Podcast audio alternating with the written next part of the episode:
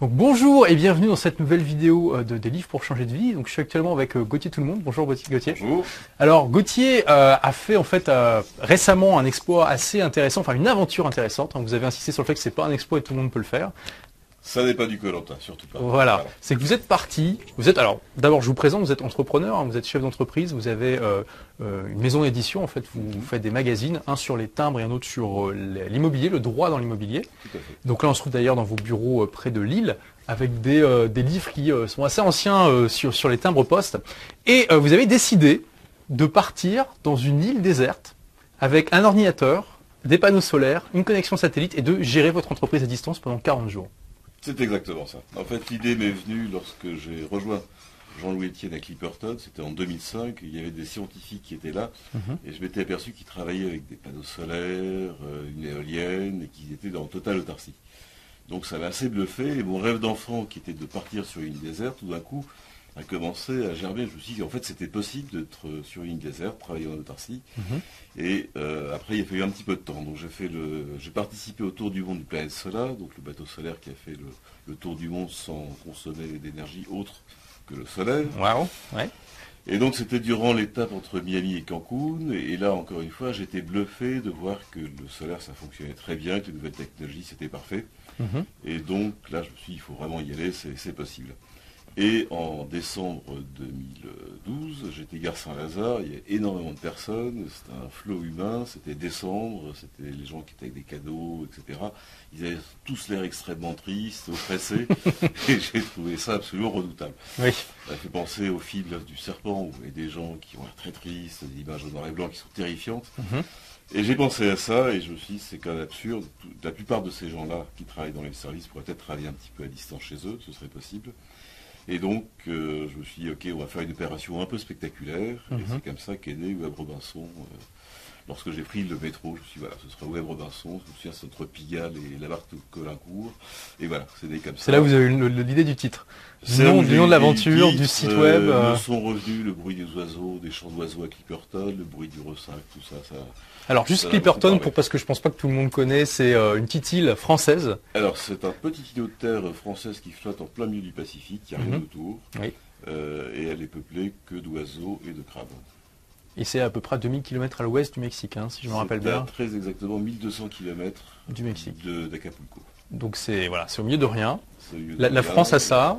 Bon, La France a ça, c'est quand même une zone euh, qui De pêche, permet euh, de- ouais. d'avoir des droits de pêche qui sont assez considérables.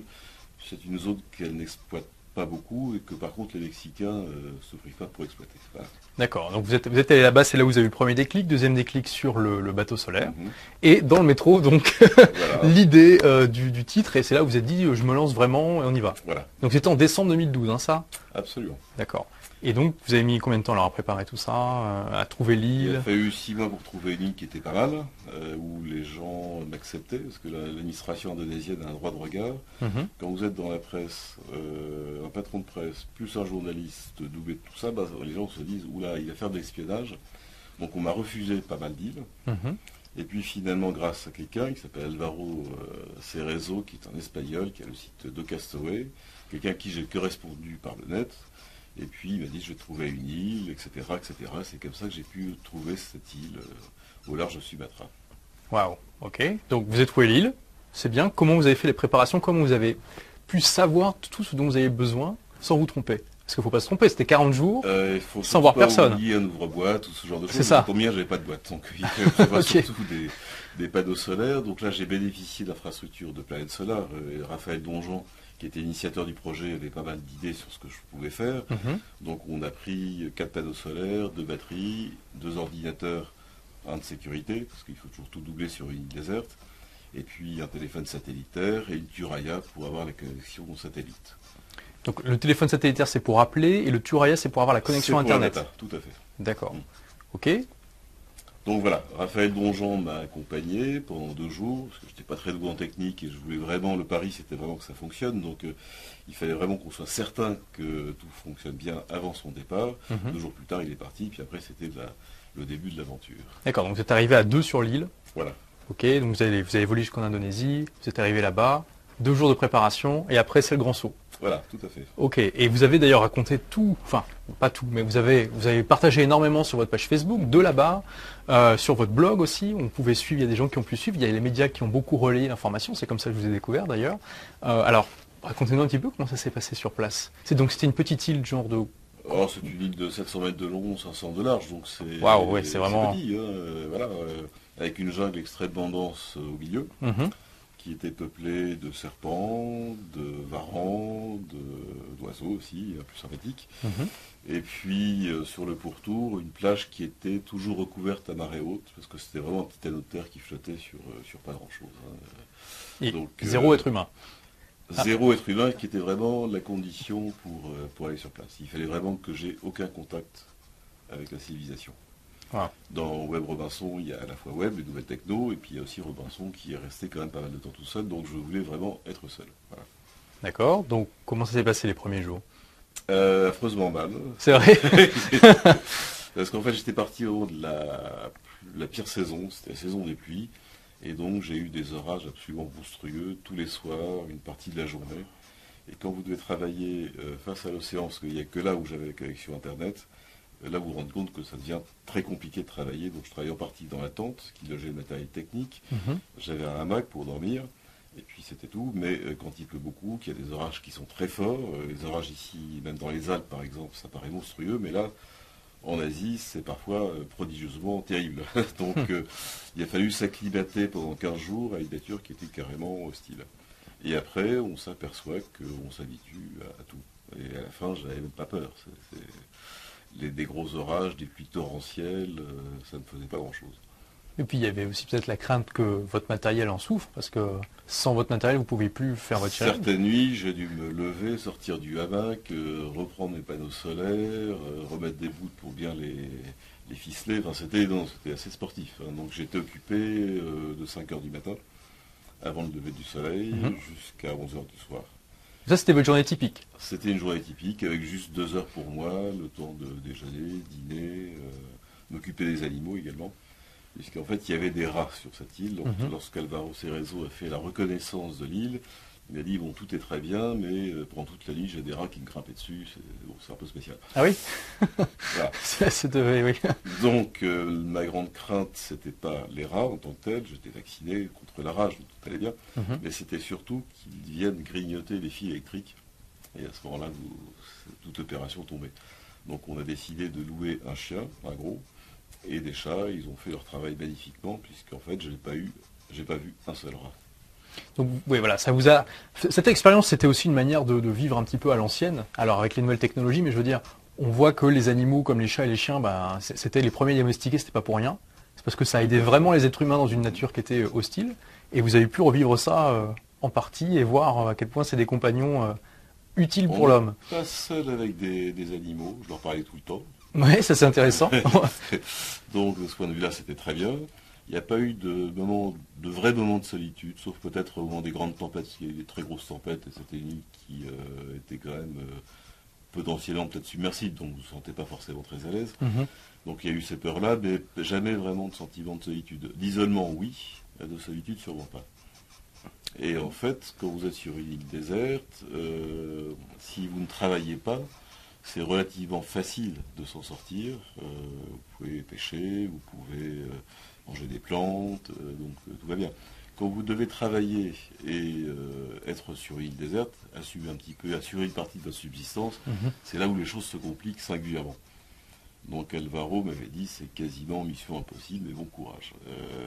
Euh, courage, il en a fallu. Oui. Il en a fallu parce que lorsque vous passez trois heures à pêcher un poisson, c'est-à-dire que vous prenez du retard sur trois heures, de trois heures sur votre euh, emploi du Le temps. travail classique oui, que vous devez faire. C'est comme ça que vous travaillez très tard et à ce moment-là, ça devient très pénible. Donc j'ai fait une impasse sur la nourriture et j'ai quasiment mangé que du riz et des pâtes pendant 40 jours. Donc c'était la- le riz, les riz et les pâtes que vous aviez amenés. Tout à fait. Et vous me disiez aussi, euh, quand on discutait un petit peu pour préparer l'interview, que vous n'aviez pas non plus, euh, bah, vous n'étiez pas éduqué suffisamment sur le type de poisson qui était comestible, le type de plante qui était comestible. Absolument. Lorsqu'on part sur une déserte et que vous faites l'impasse de quelque chose, vous savez que vous allez payer très cher. Mhm. Donc j'avais tout préparé sur le plan technique, sur le plan du, du boulot. Et par contre, la nourriture, effectivement, j'ai mérité 14 kilos, je suis revenu avec des grosses carences alimentaires. Voilà. Hmm. On paye cash, hein, pas de problème. Mais bon, vous avez survécu en tout cas. J'ai survécu, oui, oui, tout à fait. alors, est-ce qu'il y a des moments où vous avez, vous avez eu vraiment peur un moment pendant votre séjour Au départ, vous voyez des serpents qui sont potentiellement mortels. On dit, euh, on ne cherche pas les rencontres, ni le serpent ni vous. Donc, euh, après tout, euh, tout va bien. Mhm. donc les animaux, tant que tels, les varans, sauf s'ils vous un petit coup de langue sur une plaie, là effectivement, il est temps de partir en urgence à l'hôpital. Parce qu'ils ont la langue qui est venimeuse. donc c'est très dangereux, mais euh, le, varan non plus ne cherche pas trop votre compagnie. La nourriture, oui, ça c'est certain. Mhm. Les autres animaux, oui. les varans ont tué plus de 11 chats. J'ai des chatons ah. qui sont nés à ce moment-là, donc ils ont tous tué. J'avais une poule pour pondre des œufs, malheureusement. Euh, elle a peu le temps Oui, puis elle était un peu stressée, la pauvre. et après, donc, elle a été mangée par un varan. Il y avait un coq qui était là pour lui tenir compagnie, il a été également mangé. Donc, les animaux ont payé. J'avoue que je ne pensais pas qu'on aurait trouvé des varans sur l'île. Et effectivement, je, on est revenu moins nombreux qu'on était partis. D'accord, donc c'était plus dangereux pour, pour les animaux que pour vous Oui, oui, tout à fait. Alors, euh, qu'est-ce qui s'est passé au niveau bah, de, la gestion de votre entreprise? Est-ce que vous avez réussi sans problème à, assurer le, service minimum ou il y a eu des, petits problèmes par rapport à ça? strictement rien changé à nos habitudes de travail. Moi, j'avais numérisé énormément de choses. Mhm. Euh, j'avais des connexions possibles par Skype, par téléphone et, beaucoup par mail. Donc on a bouclé euh, les trois magazines euh, normalement avec la même pagination, j'ai écrit le même nombre d'articles, etc., etc. Sauf que c'était parfois très difficile de travailler quand il fait 35 degrés à l'ombre. On peut l'imaginer, oui. que parfois il fait beau, que ça peut être tentant de faire autre chose. Donc il faut s'imposer une grosse discipline de travail. Et puis, euh, lorsque vous commencez à avoir des carences alimentaires, c'est là où vous apercevez que ça devient très compliqué de travailler normalement. Est-ce qu'on peut mettre une heure euh, en temps normal euh, ben, On va mettre 5 heures ou 3 heures ou 2 heures pour le faire. Alors ça, c'est là où ça devient un peu compliqué pour celui qui est sur l'île. Au niveau des relations avec la société, on avait bien préparé le projet. C'est un projet vraiment collectif. Mhm. Personne ne voulait aller à la place, suis parti. Euh, et donc, on a bien fonctionné. Il y a eu une bonne fluidité, on a eu très bons rapports par mail. Euh, on voyait souvent des mails du week-end. Alors, est-ce que tout va bien? Tu tiens bien? Enfin bon, c'était vraiment très sympathique et ça a bien, bien soudé l'équipe. Donc, euh, le travail à distance, c'est extraordinaire dans ces conditions-là. Mhm. On l'a voulu extrême parce qu'il fallait que ça passe dans les médias et qu'on le popularise. en revanche, 40 jours, lorsqu'on est responsable de sa société, c'est un peu un maximum. Au-delà, ça devient un peu compliqué. D'accord, vous n'auriez pas pu rester 90 jours par exemple. déjà, j'avais un conseil d'administration euh, un peu plus tard, donc euh, je ne pense pas que mes actionnaires avaient très envie d'aller sur l'île. on aurait pu le faire par Skype, mais il y a quand même des choses à signer. Mhm. Et là aussi, quand on parle de signature, euh, lorsqu'on part comme ça, vous êtes obligé de déléguer. Et notamment pour tout ce qui est chèque. D'habitude, je signe tous les chèques de la société. Là, j'ai dû déléguer auprès de deux personnes. Donc ça veut dire que vous faites confiance. Et tout le problème du travail à distance, c'est que beaucoup de patrons de société ne font pas confiance. Ils sont persuadés que lorsque vous n'êtes pas derrière le dos des gens, eh ben, ils ne foutent rien. Là, ça tombe bien, j'étais à 10 000 km, donc j'avais peu de chance de savoir si ça marchait bien. Sauf que dans la presse, euh, on voit vite si un magazine tient la route ou pas, s'il est bien fait, s'il est, bien maquetté, s'il est dense. Donc on ne peut pas non plus trop tricher à ce niveau-là votre équipe vous envoyait la maquette euh, au format PDF, je suppose. Donc ça vous permettait de vérifier que tout était OK. D'accord. Waouh. Donc euh, il n'y a plus de soucis au niveau du matériel, de la connexion, tout ça, tout s'est passé comme vous vouliez. Sauf que vous ne pouviez pas vous connecter de la jungle, mais sur la plage, c'est ce que vous disiez. La ouais. fonctionnait très bien. Le téléphone Iridium, euh, c'était parfois un peu compliqué. D'accord. marche pas à chaque fois. Et, quel budget vous avez eu de communication à peu près sur ces 40 J'ai eu la chance d'être sponsorisé, donc j'ai pas eu un budget normal de télécommunication. J'ai payé pas grand-chose. Euh, pour les panneaux solaires, c'est un peu la même chose. On est prêté, donc euh, au niveau coût pour la société, il n'y en a pas eu. D'accord. Donc voilà, ça c'était aussi le but pour une petite société. On n'avait pas dépensé beaucoup d'argent dans ce genre de projet, puisqu'il fallait quand même préserver les équilibres économiques, donc euh, on les a totalement préservés. Waouh, ok. et donc votre productivité, elle, s'en est ressentie, ce que vous disiez, au fur et à mesure avec les carences alimentaires, etc. Donc au final, au bout de ces 40 jours, vous avez l'impression que vous avez loupé des opportunités au niveau de votre entreprise? Il y a eu des choses qui se sont moins bien passées que ça aurait dû ou finalement c'était pas si grave? Aucune, tout s'est très très bien passé. Euh, au contraire, même nos clients étaient contents, euh, nos fournisseurs aussi m'ont envoyé des mails, est-ce que vous tenez, ça, va, tout va bien, etc. Donc les relations ont été extraordinaires aussi, voilà. Extraordinaires. Waouh. Euh, alors, vous avez fait ça pour promouvoir le travail à distance. Mhm. Bon, c'était un peu des conditions extrêmes. Je ne pense pas qu'il y a beaucoup de gens qui ont envie de partir dans une île déserte comme ça. Par contre, dans une île avec une infrastructure normale, une connexion Wi-Fi de l'électricité, sans doute que oui. Est-ce que vous avez déjà eu des retours de personnes qui ont été inspirées par votre exemple? C'était il n'y a pas longtemps, il y a juste euh, trois mois que vous êtes ah, revenu là. Même lorsque j'étais sur place, j'ai eu quelques mails, surtout d'anglo-saxons, euh, qui euh, étaient parfois, il y a un qui je crois était au Darfour, mhm. dans des conditions qui n'étaient pas très faciles. un autre qui était en Éthiopie, qui vivait un peu la même chose, mais c'était des gens qui n'étaient pas responsables de société. C'était en général des journalistes, des, des, auto-entrepreneurs, donc qui n'avaient pas la responsabilité d'une société. et on a échangé pas mal, oui, c'était très intéressant c'est vraiment quelque chose qui est en train de se développer et euh, ces espèces de bureaux de maths, c'est quelque chose de fascinant. Comme vous le dites, euh, aujourd'hui, il y a beaucoup, beaucoup de personnes qui pourraient travailler à distance, au moins partiellement, mhm. ne serait-ce que par exemple un jour par semaine, et euh, elles ne se rendent pas compte. Elles ne sont pas encore vues qu'on pouvait faire ça. Donc ça, c'est pour ça aussi que je voulais vous interviewer, c'est parce que c'est un, merveilleux exemple de ce que la nouvelle les nouvelles technologies permettent de faire. Oui, absolument. Et j'espère que voilà, cette interview va vous inspirer à eh bien, voyager un peu plus, euh, vous n'êtes pas, pas obligé d'avoir une entreprise qui est conçue pour, euh, pour fonctionner sur Internet. Hein. Votre entreprise, elle est classique, elle n'a pas du tout été conçue pour ça à la base. Et vous avez juste adapté euh, ça pour votre projet. Est-ce que vous pourriez pas, du coup, vous dire, je ne sais pas, peut-être pour un prochain défi, je vais partir vivre trois mois ou six mois quelque part sans forcément être dans une île déserte, mais juste dans un pays pour apprécier un petit peu un autre style de vie? C'est compliqué pour moi. Euh, Par rapport au conseil d'administration et ce genre de choses Je ne fais pas les conseils d'administration tous les jours, mais j'ai quand même, il y, a quand même une nécessité d'avoir des contacts physiques. Euh, donc, euh, trois mois, c'est trop long.